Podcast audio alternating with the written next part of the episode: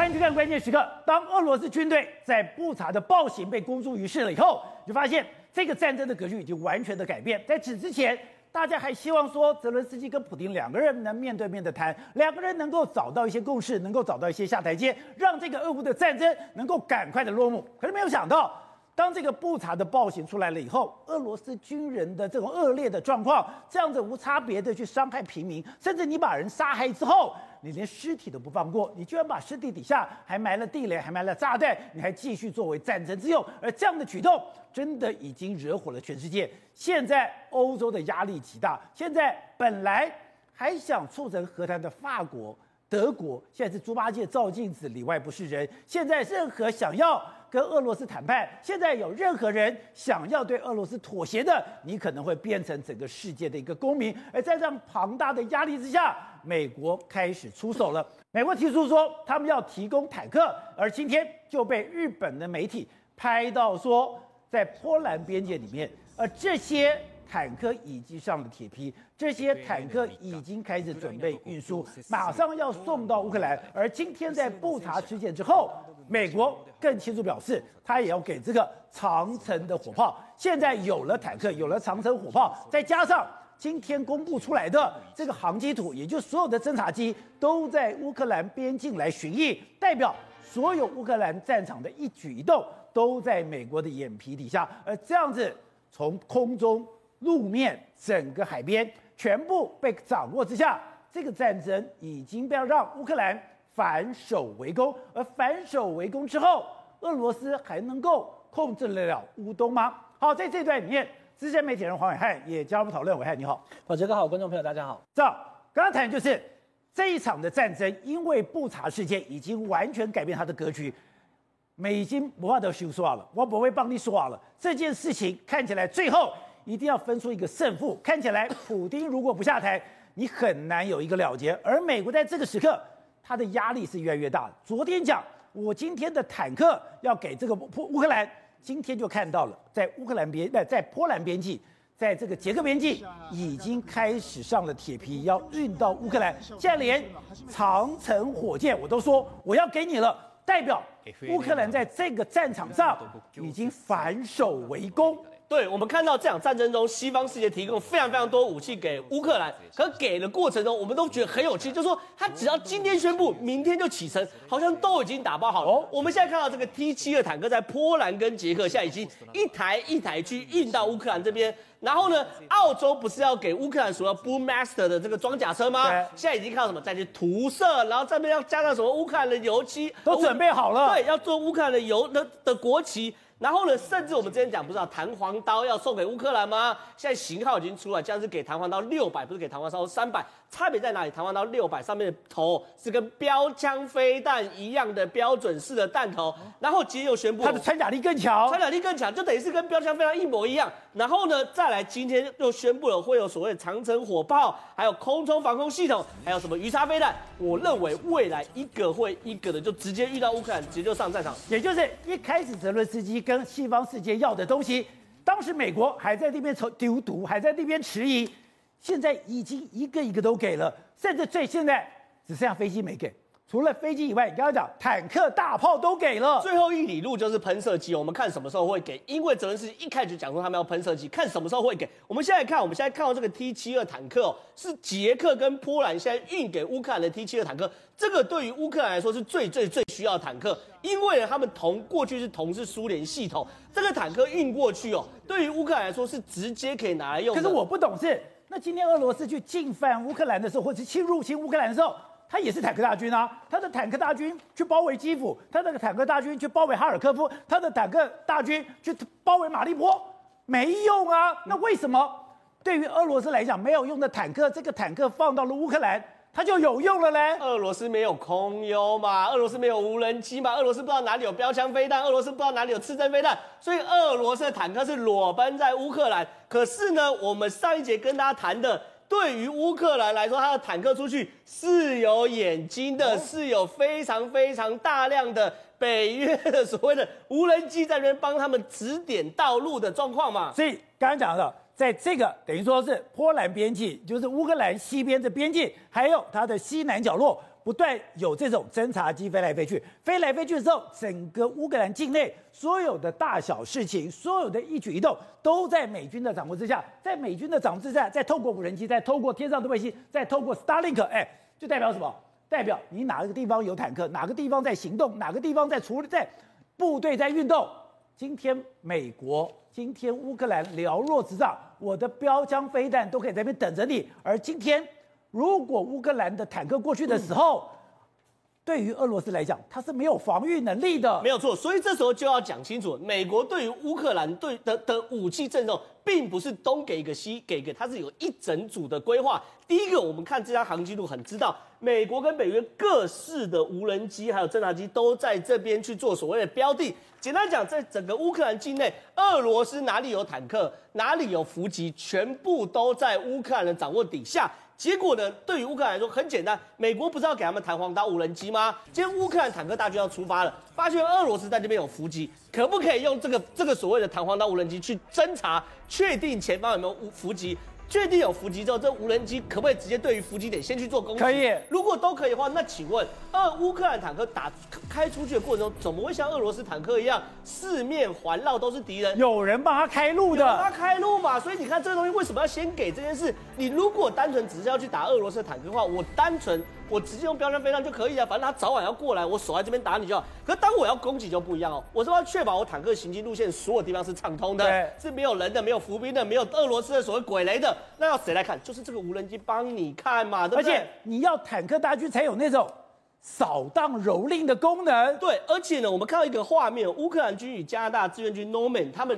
他们加拿大这边就已经多到变成一个旅哦，Norman 旅哦。他们你看哦，在呃乌克兰这边打城镇战的时候，你可以看到他们在这种战场，在我们现在视角是乌克兰军队的视角，你可以看到他们的在打的过程中，因为我们听不到他们讲话，可是他们听到他们指令跟口令了，他们是完全知道敌人在哪里，而且敌人在哪个角度，然后远方是多少。就换句话说，是有另外一个眼睛在告诉他他的敌人在哪里。你需要注意的是哪是西北方的敌人，对，还是东南方的敌人？你并不是瞎子摸象。所以这个战争后来结果是什么？我们现在看到的是坦克大作战。坦克大作战，你看哦，我们打了那么久，我们这场战争打了那么久，我们没有看到任何一个俄罗斯坦克像样的会战哦。可是你看，当乌克兰开始反攻的时候，这种才是我们想象中的坦克会战。可是要达成这样的任务，其实是有非常非常多先决条件的嘛，包含你地面不能有鬼雷，包含你空中不可以有无人机来攻击你，包含你四周不可以有标枪飞弹。你要看，这才是坦克大作战。坦克需要有一个大正面，我怎么可能被缩在一个小马路上？而且坦克是一个运动型的重型武器，它是一边打一边动。坦克要在不断的运动中，它要攻击、攻击再攻击，怎么可能停在那里被打？所以我在有眼睛的状况下，我有指挥的状况下，我有前面伺等于说等于说伺候的这个所谓的前导前导之下，我的坦克就可以进行这种。大规模的运动了，对嘛，宝杰哥，这这才是你身为坦克兵熟悉的坦克会战的状况嘛。所以俄罗斯大军哦，不是他的坦克不好，而是他根本没有足够的科技能力去营造一个坦克可以会战的条件。我们看到几乎都是俄罗斯的坦克都在在狭长的高速公路上被头尾轰炸之后呢，中间一起被歼灭，可没有看到任何一个会战画面。可乌克兰一，他可以因为是我自己的主战场，我可以挑选我在哪里打。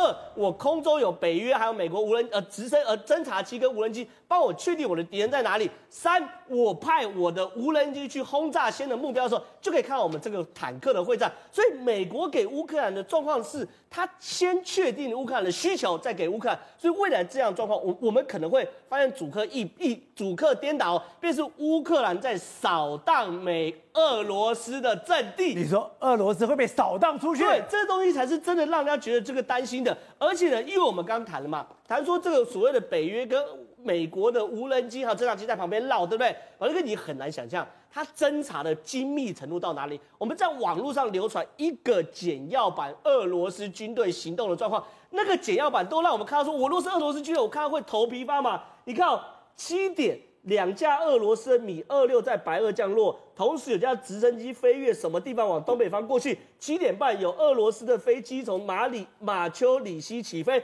七点三十七分直升机起飞。七点四十五飞机起飞。七点四十六八点二十九点二十五九点三十五九点十五，每一个时间点，你从哪里起飞，什么型号飞往哪里，你的目的地是什么？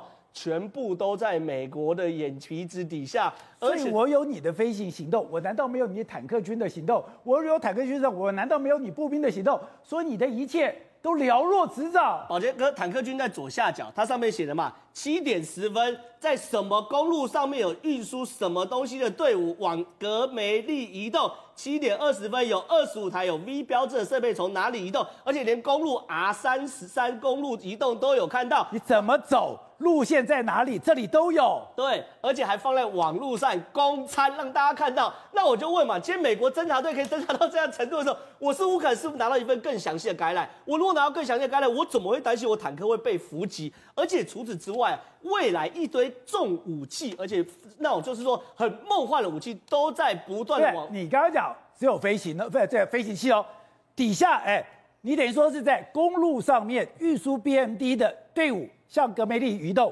今天二十五台 V 的设备从这个地方公路移动，六辆卡卡马兹卡车，一辆乌拉尔卡车，你的卡车所有的行踪也都了若指掌，卡车的型号跟行踪都了若指掌。他还告诉你叫做卡马兹卡车跟乌拉尔卡车，都告诉你是不同的卡车。所以对于美国来说，我的挣扎是完全确定的状态。那请问这场战争打起来大会战前，乌克兰会有心理上的负担吗？我根本没有担心什么敌暗我明嘛，我也不用担心说我未来会遇到什么标枪，俄罗斯的标枪飞来打我嘛，没这种事情。所以这种坦克大会战是有先决条件，这个先决条件俄罗斯根本没有满足。情报，情报，而且呢，除此这些之外呢，各式重武器。包括英国的 AS 九零自走炮跟鱼叉飞弹，现在都有可能要去往这个乌克兰去售嘛。所以这场战争呢，为什么我们讲转守为攻？一个是政治上的因素，当俄罗斯开始屠杀乌克兰人的话，那你这种血海深仇是不可能回复的。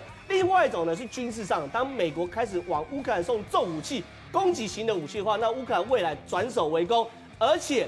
透过坦克的大会战，把俄罗斯的坦克兵扫荡离开乌克兰的状况，我认为未来真的可能会发生哦。好，所以董事长，你就发现所有的战场状况完全被美国了若指掌。一开始俄罗斯会不会出兵，只有美国讲你会出兵，而且讲得非常的确定，他真的出兵了。当你出兵之后，你怎么样运动，你怎么样攻击，你所有的一举一动，甚至乌克兰在什么时间，在什么状况下，你需要什么武器？美国也非常的清楚，昨天才讲，我今天要给你坦克，今天坦克你就看到上铁皮，今天你要看到了自走炮，不，我要看你长程武器。大家想，你长程武器难道也准备好了吗？更不用讲，之前要 Starlink，昨天才说我要 Starlink，今天 Starlink 就已经送到乌克兰了。所以表示啊，他在计划已经完成以后实施前，故意漏给媒体。怎么会看到这个坦克运输的这个画面？对，觉得不可能，他让你拍不到。而且是日本媒体。对呀，这是莫名其妙，他故意他让你拍不到，或者你拍到把你把你抽底片，就我讲的是都给没收照相机都做得到嘛？他有情报官在，怎么可能不不不能做这个管制？对，他是故意告诉你，而且他清楚的告诉你哦，我是跟你一样的哦，T 七十二哦，我这个不是美国的坦克，这是你的坦克，因为这个是苏式坦克外销型的。那在这个乌克兰战场，也主力坦克也是 T 七十二，对，两边用一样的坦克，大家的对决哦。那这个你刚刚问的问题很好，啊，所以他这个照片是故意给你看，我是用你的坦克，不是用美国的坦克。对，他告诉你就是一模一样，就是这个东西都是你的东西，所以说这个在里面的这个里面唯一差别就是国旗不一样而已啊，那两边打嘛。那当然就表示说，原来乌克兰一定也有它的 T 七十二坦克嘛，而且被消耗差不多了嘛，所以这两个国家把它补充上去。所以当时我讲过，只有中东欧洲的三个国家有大量的七 T 七十二坦克。所以美国人一讲苏式坦克的时候，我怀疑就三个国家嘛，就是第一个就是波兰、捷克跟匈牙利嘛。对，匈牙利其实量是有大型的这种 T 七十二的修复工厂。它的修复能力很强，哎，这坦克都全部都已经改造，都现代化了，有自动装填系统啦，有雷达系统，什么都有，包括自动防空机枪啊、填弹，通通都非常进步的坦克，已经不是普通坦克。好，那为什么你刚刚讲说我一样东西是为什么打赢你？对啊，那那坦克什么？坦克是什么时候用的？坦克不是在第一时间用的嘛？它第一时间先一定是空优嘛？对，它它现在空优很简单，它有防空的防空飞弹嘛，它有无人机嘛，它的无人机是干什么用的？他无人机摧毁你的坦克军嘛？所以他如果你的坦克军被我摧毁掉的情况之下，他坦克上的时候什么时候上？坦克跟他的步兵师上去占领了嘛？就是重火炮完后面就占领了，对，占领城市用的。他是要扫荡蹂躏占领，最后的清理战场，巩固与整顿，就把它结束掉了嘛。那最后一波嘛，所以前面的东西才重要。所以现代化的科技，所以他的坦克不是正面攻击，是我要去扫荡战场的。他前面的高科技产品一大堆啊，你看防他的防空炮，他的防空飞弹。它的防坦克飞弹，你看美国人把练得清清楚楚，几个什么扑马防空飞弹，对，那个扑马飞弹我就查了，扑马无人机，呃，扑马无人机美军没有用，哎，哦，是直接由厂商直接交货给乌克兰，哎，第一次用啊，所以它效果，说军中实验效果非常良好，所以他们很多实验型的机种也在这边用啊，所以你就看看最后进入这个阶段的，我觉得战场会有很巨大的改变，为什么很简单嘛？因为空中情报原完全被北约掌握了嘛。那我请问你怎么打？然后第二个，你现在你连苏三十五都打得下来，对，苏三十五打得下来，表示说我现在给你的防空飞弹，就是让你苏三五苏三五躲不掉的东西嘛。因为苏二十七跟苏三十五是同样机种嘛，但同样机种里面，他们有个他们的攻击力很强，但有个弱点，就是他们的防飞弹的能力比较弱，哦，因为它的高科技比较差嘛，它各方面条件都很好，攻击力非常强，可是他们挨打的本事他逃不掉。所以，他防空飞弹如果上去之后，你认为他苏三五他敢随便出来吗？不敢了，不敢出来了嘛。不敢出来的时候，这时候他就等于无形中在空中他能掌握了嘛。他在空中掌握的情况之下，哎，你想想看，一颗飞弹多少钱？我问你一个很简单的道理：一个 T 二 T 七十二 T 七二的防的这个装，它外销价格哈是两百万美金一台，你知道吧？两百万美金一台，它现在一个一个 NO 的飞弹。加上或是一个标枪飞弹才多少钱？那十万美金呢？我十万美金打你一个两百万，划不划得来啊？都划不来。对啊，所以他是打算目前算这个账。我无人机一台，不是那天讲的那个那个叫什么什么刀？那个叫剃刀什么什么刀？弹簧刀。弹簧刀一台多少钱？这更不要在，他弹簧刀已经送进去了。对，六千块美金一台，六千块就可以干你的坦克车，你说怎么比嘛？所以所以那个这个成本上的价位就差很多。还有一个。你和他前两天他进去把你油库给炸了，对，把你俄罗斯油库给炸了。那我要请问你，你后面补给怎么办？所以这整个两相比较，我觉得战场上会有极大变化。所以我刚刚就前面提到一个《时代》杂志记者已经讲的一个观念的问题，他说这个苏俄罗斯的指挥系统还是中央式的，只有从中央直接下来，所以他将军才能够做主。那将军不到第一线，没有办法下命令。部队为什么你看到在那个基辅外围，对，搞了几个礼拜，部队不敢移动，什么原因？就大家都看不懂，因为上面没有没有指挥，没有命令下来，不敢动，全部都傻在那边，傻到最后被挨打了，才知道说快点逃掉。然后现在通通跑逃回白俄罗斯去了嘛？那现在这个情况有没有改变？没有，没有改变嘛？指挥系统还是由上到下嘛？可是乌克兰是什么？乌克兰已经早就变成美式的指挥系统，也就是说任务型导向嘛。任务型，然后分散系统，他是他是小编队，然后任务型，但是每一个班长都可以指挥怎么做，他知道整个军部队出一出部队运动的过程当中，早就接受到命令了嘛，对，他目标很清楚，就是执行这个命令。可是俄罗斯不一样，俄罗斯不知道下面要干什么，所以这两相比较之下的话，俄罗斯的呆板，当然这个呆板有好处，为什么做大规模的作战的时候，那你像前面在打叙利亚，对，打车臣非常有效。那很恐怖啊！啪一下，几百部坦克一下上，一下子飞机来了，搞得你整个整个城市给你毁掉以后，那个当然要他这种这种这种这种过饱和攻击达到这个效果。但是现在这个不是，现在他把它整个就是就是变成每一个小编队在跟你作战，然后小编队作战，作战的这一方攻方的乌克兰的士气如虹哎，他收复他祖国哎，他在拼命哎。他看他的同胞一个个，这个不是说耳朵割掉的，说手被绑掉被打死的，那都跟你拼到底了嘛？那个东西一定拼，他没有去死一步，退死一步，进无死所。那那乌那俄罗斯是干什么？俄罗斯莫名其妙跑来了嘛？对，很多小孩子不知道他跑来了嘛。他会打吗？不会打。所以打下来结果这场战争，所以为什么说有这个？我看我今天看完那个那个《时代》杂志的这个记者讲得很好，他上过四场战场，是海军陆战队退休下来当军事记者。他说这场战争乌克兰一定会赢，这会胜利哦，他会胜利，不是说会，不是说光是这种这种打个平手谈判，他哎，他也认为谈判的机会过了，没得谈，没得谈判了，只有取得胜利。好，我看这场战争里面，你会发现情报战非常的重要。刚刚讲说，原来在这场战争里面，在波兰这个边境，也在整个乌克兰东边的这个边境里面，所有的最好的巡弋机、最好的侦察侦察机都在边把整个乌克兰摸得清清楚楚。但还不是最可怕的。包括我们看，前两天不是讲说。有很多俄罗斯的军人，他们回到白俄罗斯去做整编，整编了以后说他们不是军人，他们是强盗，他们居然在乌克兰抢到的所有的东西，急着赶快到了白俄罗斯的邮局或者他们的怎么说转运站，赶快送回故乡。但我看，我觉得更恐怖的是，这些人如果假设我我跑到美国，我被照了相，谁会知道我是谁？没人会知道我是谁。可是，导播看这一张照片，你每个进去的人，每个照片。都被露出来，你叫什么名字？你叫什么名字？甚至你的身高、体重、你的年纪，竟然都知道了。如果今天乌克兰的情报、美国人的情报，连一个俄罗斯的小兵他都做得这么清楚。那其他还得了？宝杰哥，你不要太激动。你看一下这里大概多少人？二十个而已，对不对？我告诉你，十二万人已经通通掌握了。我单十二万人，这个是小偷、战犯跟间谍大曝光的故事。先讲小偷，为什么？这群人就是小偷啊，宝杰哥。这个地方就在白俄罗斯，离这个呃乌克兰大概就四十公里的位置。台北大概开到桃园过一点吧。他们把什么东西拿到那边去寄呢？你跑去打仗，打一打以后呢，我拿电冰箱，我拿洗碗机。我拿电视机，我拿化妆品，我拿小朋友的这个小木椅，通通拿来寄。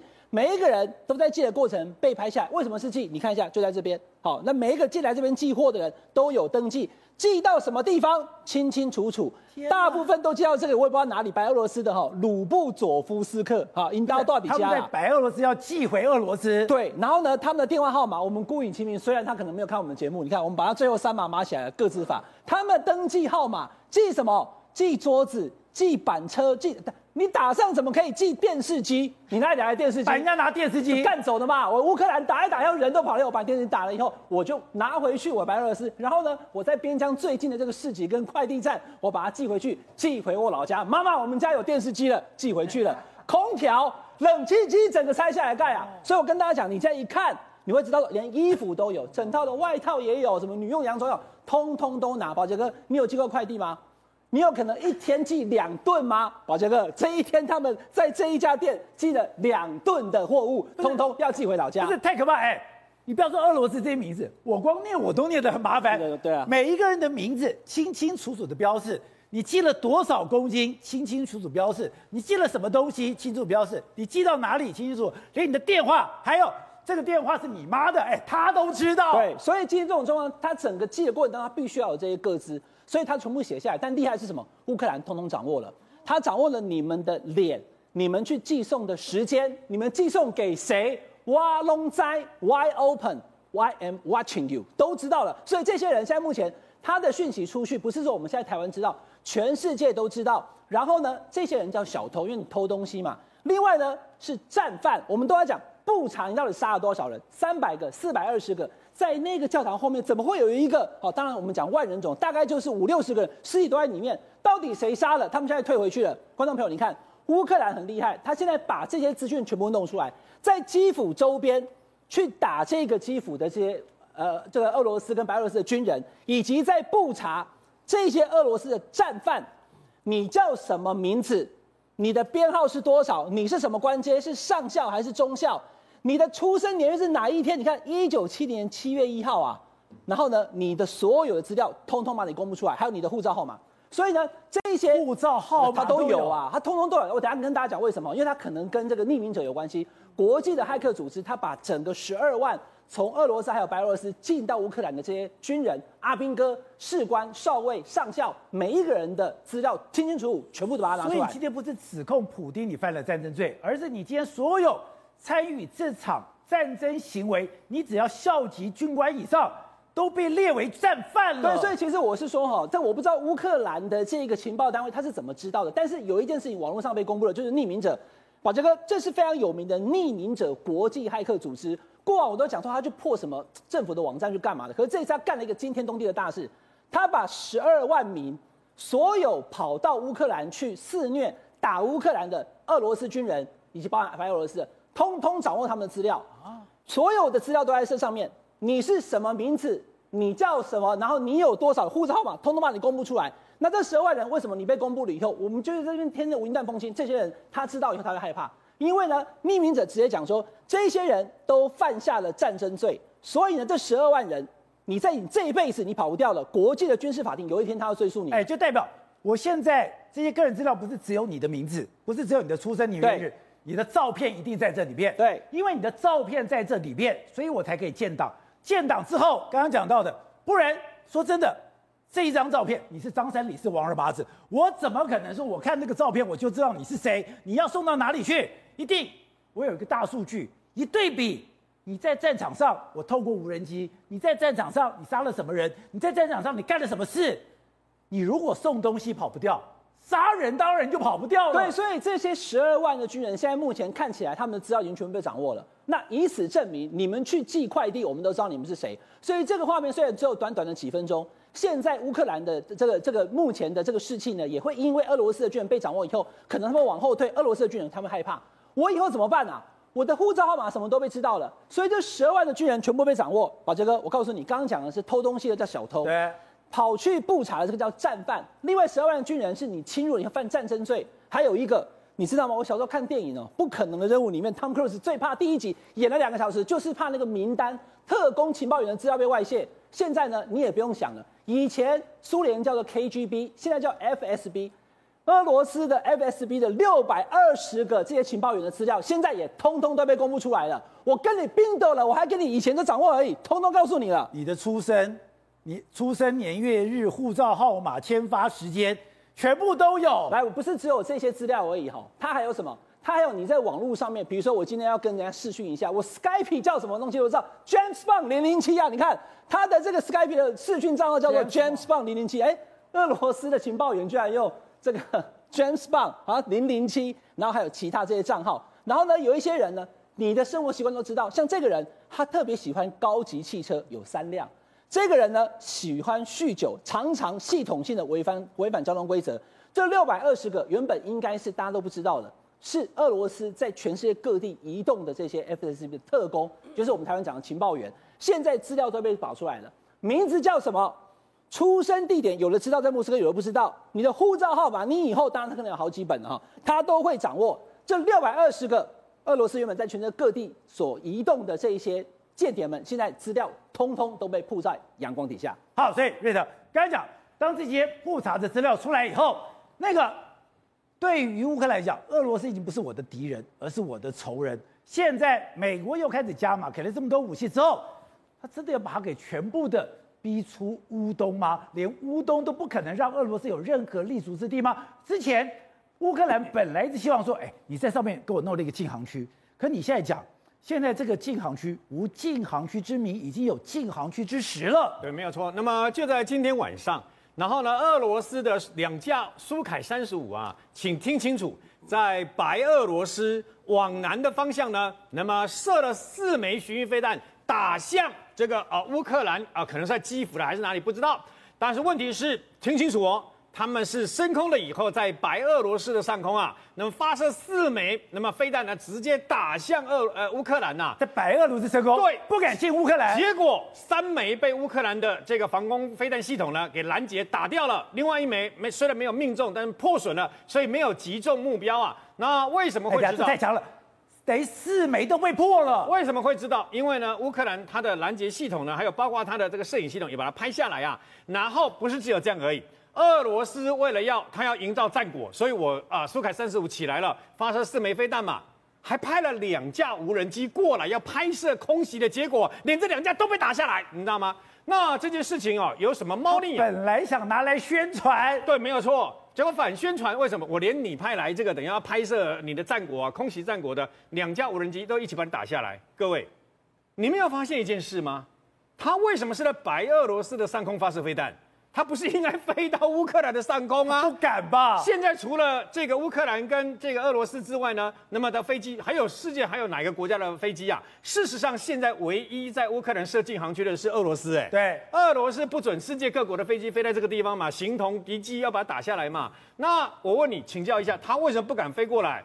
那就表示他的苏凯三十四、苏凯三十五被打下来了以后，他投鼠忌器，他们每一天俄罗斯的飞机其实起降在白俄罗斯跟在乌克兰边界的俄罗斯机场，高达两三百架次，哎，但他就不敢进来这个的，直接飞进来。照理来讲，你有如果像你呃俄罗斯的这个国防部所宣称的，乌克兰的制空权，他的飞机跟防空飞弹都被我们打掉了，形同零。那我问你，为什么你不敢进来啊？还有，你没有发现一件事吗？在射了一千多枚的飞弹之后，他现在很多飞弹从哪里来？之前从黑海舰队的船上面飞射过来嘛。对。然后呢，现在从苏凯三十五发过来嘛。他舰他陆地上的暗射暗制的相关的暗射，这个等于说啊，那个方相关的巡弋飞弹减少了。哦。也就是说，他射了一千多枚以后。后运不及，后补不及呀、啊，然后只能靠啊这个飞机上的好防防空呃空呃飞机上的这个所载运的，然后跟这个怎么说船上面的那黑海舰队埃森海军上将号，这听说单单这一这一那个架的这个相关的这一个那个呃那个海上的那个舰舰队啊，就发射了好几枚啊，你乌克兰就把你打下来，而且到现在虽然号称是自己的巡弋飞弹，讲白了没有人知道啊，问题就在这个地方。那么现在呢，俄罗斯营造一个气氛，好像那么我把这个拳头收回来了，我把基辅的包围解除了，但我不是怕你呀、我只是把他要去围攻第二大城的哈尔卡夫跟这个所谓的乌东顿巴斯、顿涅斯克、卢甘斯克嘛，我势在必得，真的是这样吗？好像没有哎，为什么呢？因为现在我告诉你，整个战局就在从昨天开始呢，整个战局全部会起了一个。那非常大、天翻地覆的一个大变动。在此之前，在昨天，昨天还是儿童节，对不对？在昨天之前，那么事实上，美国跟呃呃整个欧盟啊，还不敢大举的支援很多的武器。昨天之后，你屠杀平民的照片、屠杀平民的影带，这些全部都出来了以后，刚刚讲的连去偷东西，然后白俄罗斯总不会出卖你吧？白俄罗斯那三个小时运回两公吨抢来掠夺的东西都已经出来了，你们还拿抢来的美金跟欧元要去要白俄罗斯的这个银行去换，还被白俄罗斯的这个银行给拒绝掉嘛？所以整个包括长城的防空飞弹。包括这个长城的火炮，包括暗制的相关的防御系统，美国都同意给你了。刚刚大家不是讲说，呃，刚才在讨论那个三缸的这个弹簧刀六百型的这个等于自杀攻击无人机嘛？对，我告诉你，如果它的三百型的自杀攻击无人机是弹簧刀的话。那么告诉各位，这个六百型的已经不是弹簧刀，叫屠龙刀了，你知道吗？各位，三百型的这个弹簧刀，它很小哎，它二点五公斤，虽然它上去以后，它是不能打这个俄罗斯的坦克车的，为什么？因为呢，它的弹头只有一点多公斤的这个等于说炸药而已啊，所以它最主要目的是要炸呃俄罗斯的这个油罐车啦，啊运补卡车啦，还是那部队，但是。那么这十架已经播，美国的动作好快啊！已经给过了。美国美国才说，他还说宣布十架这个六百型的，我告个人都认为已经是屠龙刀了，你知道吗？二十二点五公斤，单单弹头超过十公斤以上啊！